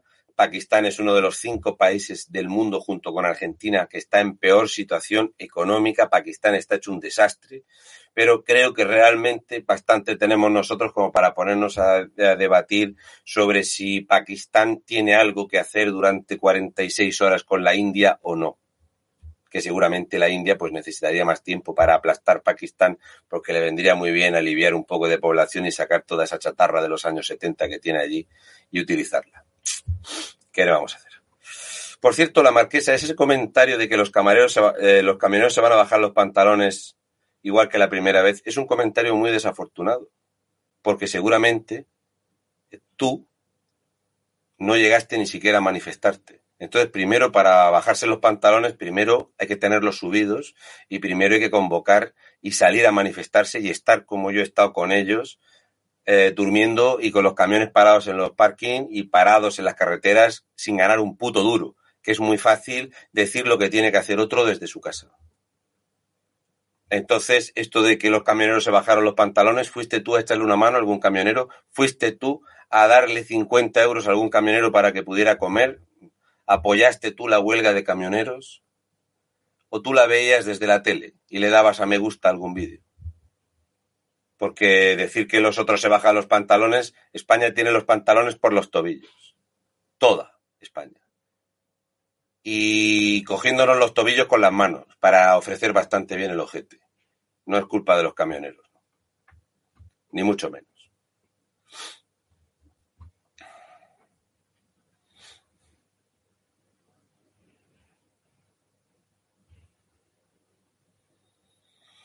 Carlos Castillo, ¿por qué hay camioneros que no apoyan la huelga? Pues muy sencillo. En España hay enormes empresas del transporte que hacen portes a pérdidas y hay empresas que están, las grandes empresas del transporte están subvencionadas en muchos casos por el Estado. Grandes empresas del transporte tienen acuerdos en cuanto a, o sea, por ejemplo, no sé a qué te dedicarás tú a trabajar, pero, por ejemplo, tú tienes una constructora en un pueblo de 15.000 habitantes y tienes eh, 25 mm, camiones. Pues tú no pagas el sello de los vehículos igual que otra persona que tenga uno, porque tú tienes una empresa que puede negociar con el ayuntamiento y tramitar esto de otra forma. Pero cuando tienes mil camiones, dos mil camiones, ¿qué haces? Negocias y los empleados, no es lo mismo que la cabeza de camión sea tuya, un camionero es un empleado que está secuestrado por la carga y no tiene nada que ver. O sea, es que todos los camioneros no son transportistas autónomos. Es que no son todos lo mismo. Es que eh, el pequeño transporte, que yo, pues, digamos que en mi grupo de amigos cercanos tengo personas que se dedican ellos a, al transporte, que tienen un camión y ellos no pueden competir con las empresas grandes que pueden hacer un porte perdiendo 80 euros porque en otro van a ganar 500 y como tienen en la carretera 2.000 camiones, pues con ese ganan, con este pierden, con otro ganan, con este ganan más, otros tienen los contratos cerrados, tengo 200 camiones que trabajan para el Estado, y entonces todos no van a la huelga. Porque es como si me dices, ¿por qué todos los españoles no vamos a la huelga? ¿Quién va a ir a la huelga? Si hay 14 millones de nóminas públicas, 17 millones de personas cobrando dinero público, ya sean funcionarios, pensionistas, jubilados, eh, políticos, empresas privado-públicas. Yo no le puedo exigir a un transportista que haga lo que nosotros no hacemos. Ni de broma. Una de las mejores manifestaciones y de las más importantes que ha habido en España cuando se juntó el sector primario y salió la gente de la caza a la calle. Aquello fue espectacular. Pero volvemos a lo mismo. No se hizo lo que se tenía que hacer, que no era pasearse por allí y estar un día, era plantarse allí y colapsar las carreteras. Pero como no lo hacemos, pues en estas estamos.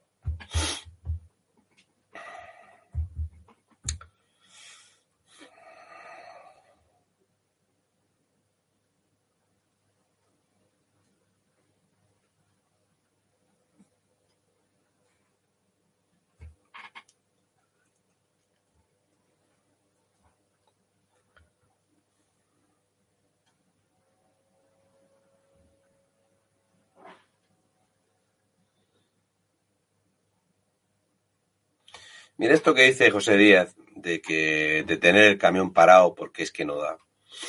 Mira, yo realmente el mundo del camión, aunque mi tío es eh, camionero toda la vida, de esta gente que hace internacionales, se tira 21 días o 22 días fuera de casa consecutivos.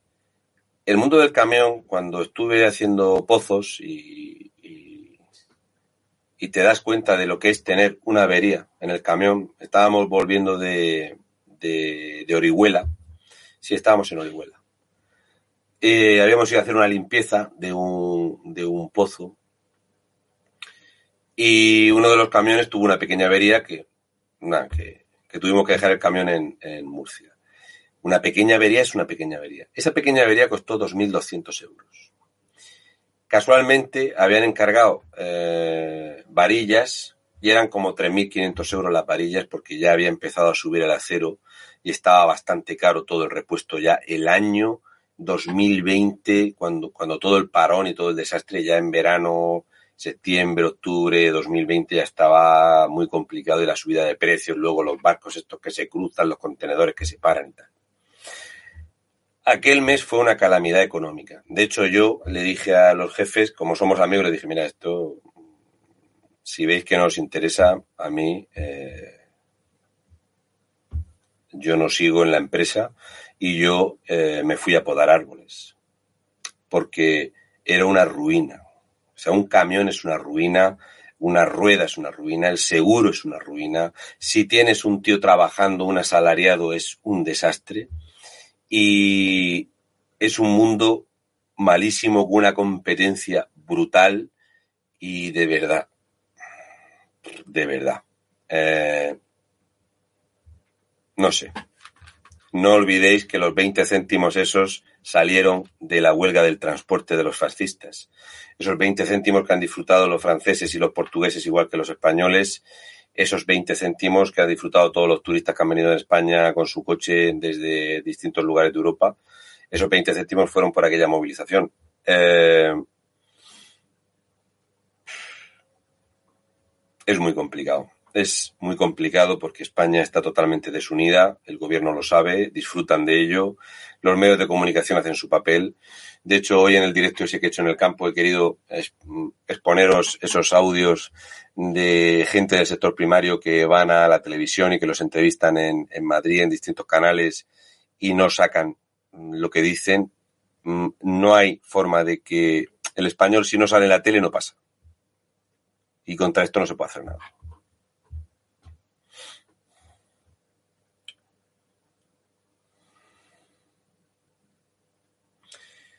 Eh, Tomsk 75. ¿Por qué Bélgica no entrega Puigdemont? Pues porque la legalidad belga ha sido siempre muy peculiar. No solo son peculiares porque tenían zoológicos de personas y no solo son peculiares por las carnicerías que han hecho en África, sino que los belgas son muy peculiares por su sistema legal. y el sistema legal de Bélgica ha hecho que todos los etarras que se iban a Venezuela o a Cuba se iban desde Bélgica. O sea, el plan de huida siempre era cruzar Francia y llegar a Bélgica porque en Bélgica no los iban a mandar a España por el sistema judicial que tienen. De hecho, Puigdemont fue eh, detenido en Alemania y Alemania lo devuelve a Bélgica y no viene a España. Entonces, eh, de hecho, él está cobrando como europarlamentario. Eh, otra cosa que tú me digas es por qué España puede mandar al Grupo de Operaciones Especiales de la Policía Nacional con documentación falsa a una embajada en Bolivia y no tenemos narices a traernos al sinvergüenza ese ladrón para abajo. Pues no interesa, desde luego, políticamente España no está en esa situación. Pero que lo de Bélgica ha sido así siempre. De hecho, es el refugio de los narcos, es el refugio de los mafiosos, es el refugio de todos los terroristas. Bélgica es un lugar donde con dinero en efectivo puedes comprar armas en puestos sin papeles y es un país muy complicado.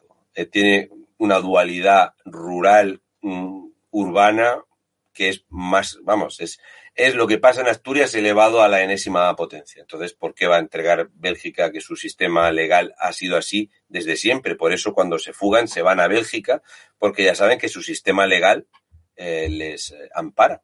¿Qué le vamos a hacer?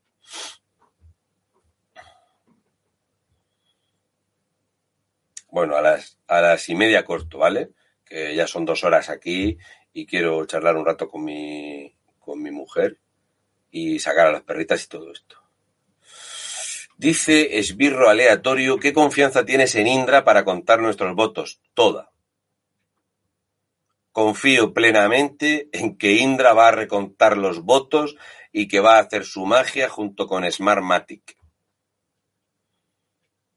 Totalmente. O sea, tengo una confianza ciega en que los resultados serán pues como se están dando últimamente. Eh, 50,5 a 49,5, 51 a 49, eh, parones en los recuentos.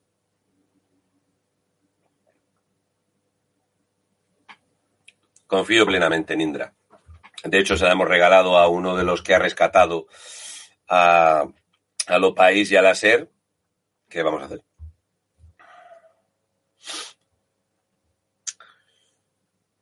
Pepita Grilla dice, 30 millones va a dar nuestro amado jefe para cambio climático cuando desde hace muchos años el clima es cíclico.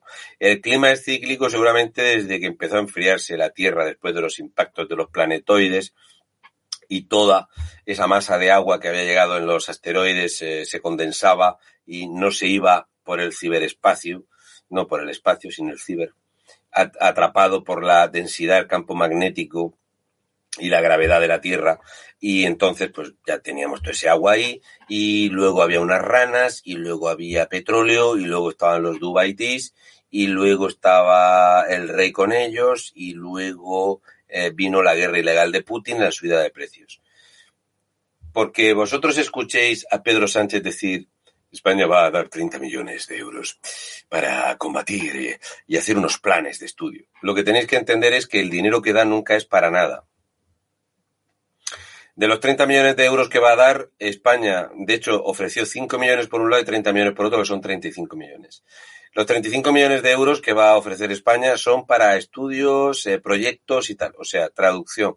Eh, nos vamos a gastar un millón y medio de euros en sueldos y los otros 33 millones y medio de euros los vamos a robar. Y por eso hemos hecho esto en el Cairo, porque es muy buen lugar para llevar dinero. Es muy buen lugar para perderlo. Por eso el Tribunal de Cuentas está aburrido de decir que el dinero que sale de España no tiene control, no se sabe la ejecución que tiene y normalmente a vosotros nos dicen esto. El gobierno de España le va a dar 35 millones de euros a Jesús García Martínez, que se va a gastar el dinero en esto, en esto, en esto, en esto y en esto.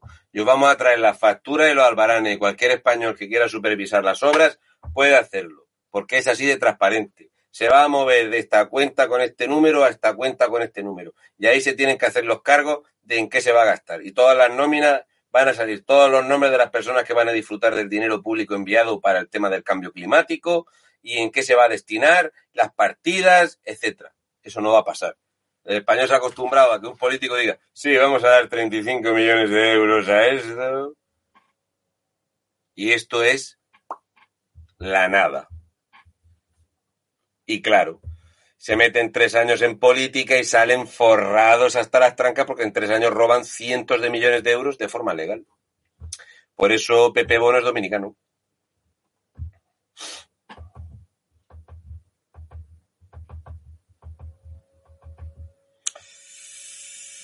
Eh, Shuflos Gilkesov dice eh, no, no, no, quiero haberlo dicho bien, pero es que es muy complicado eh, el nombre. Dice, en Bulgaria hay un descuento en las gasolineras, pero tienes que presentar la documentación del vehículo que debe ser de Bulgaria. En Francia el descuento que había exactamente igual, porque cuando estaba el descuento nosotros cruzamos Francia y a nosotros no nos lo hicieron.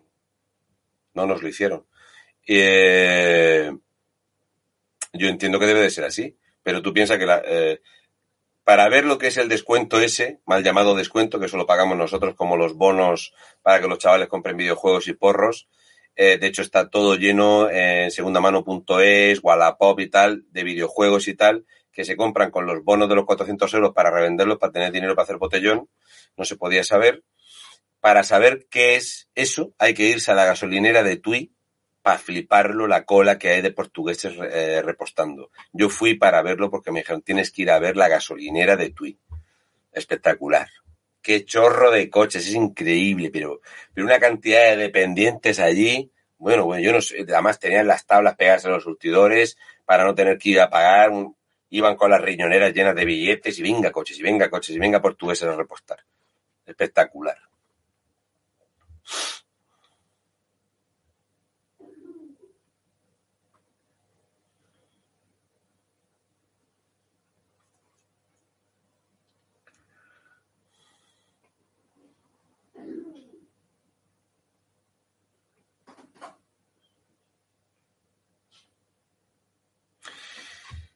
Mira, con este comentario me voy a despedir.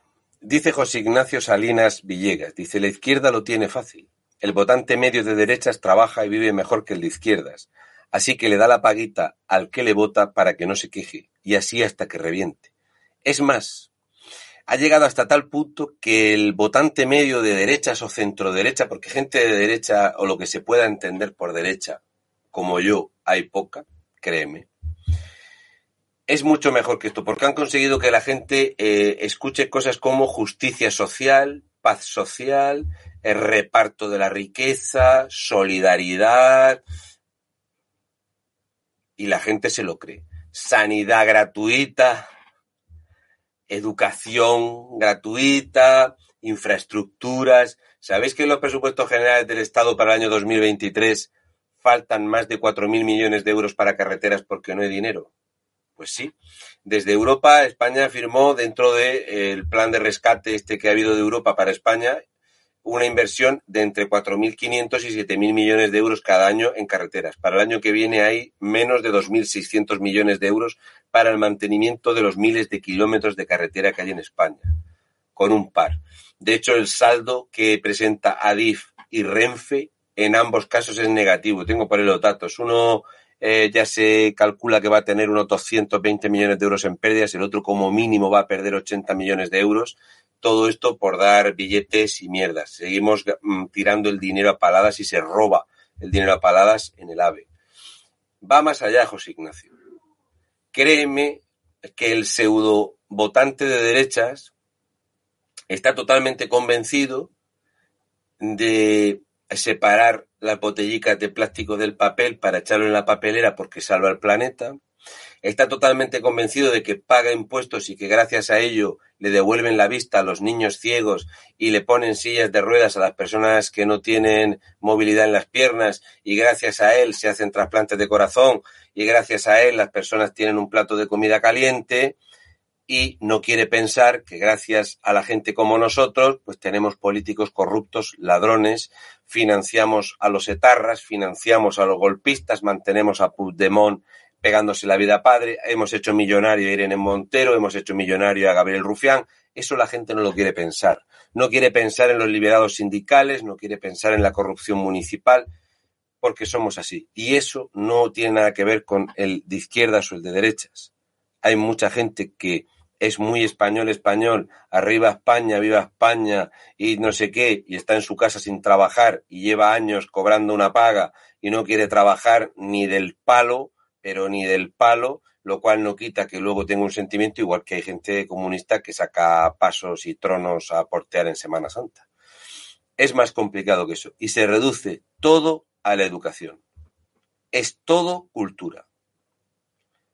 Cultura. Es cultural. Totalmente cultural. Es cultural.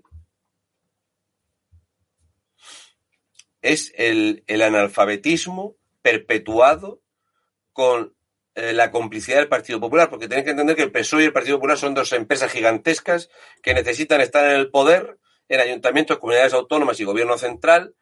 No tenéis más que ver que Teodoro García Egea sale, ya no es secretario del partido, está apestado, sigue cobrando de diputado y está a la cabeza de una comisión que le votó el PSOE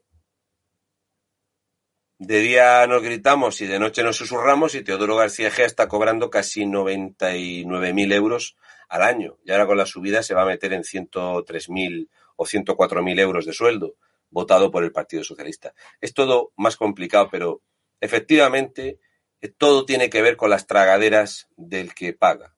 O sea, yo, eh, por ser un personajucho, personajillo, personajete medianamente público le tengo pánico a todo. De hecho, esta misma tarde, eh, antes de estar hablando con el tema este de la entrevista al señor Ferris, eh, está hablando con David por el tema de la factura de este mes y tal, por el IVA, etcétera, etcétera, porque nosotros lo hacemos todo al pelo porque somos gente que estamos en el foco, sobre todo yo.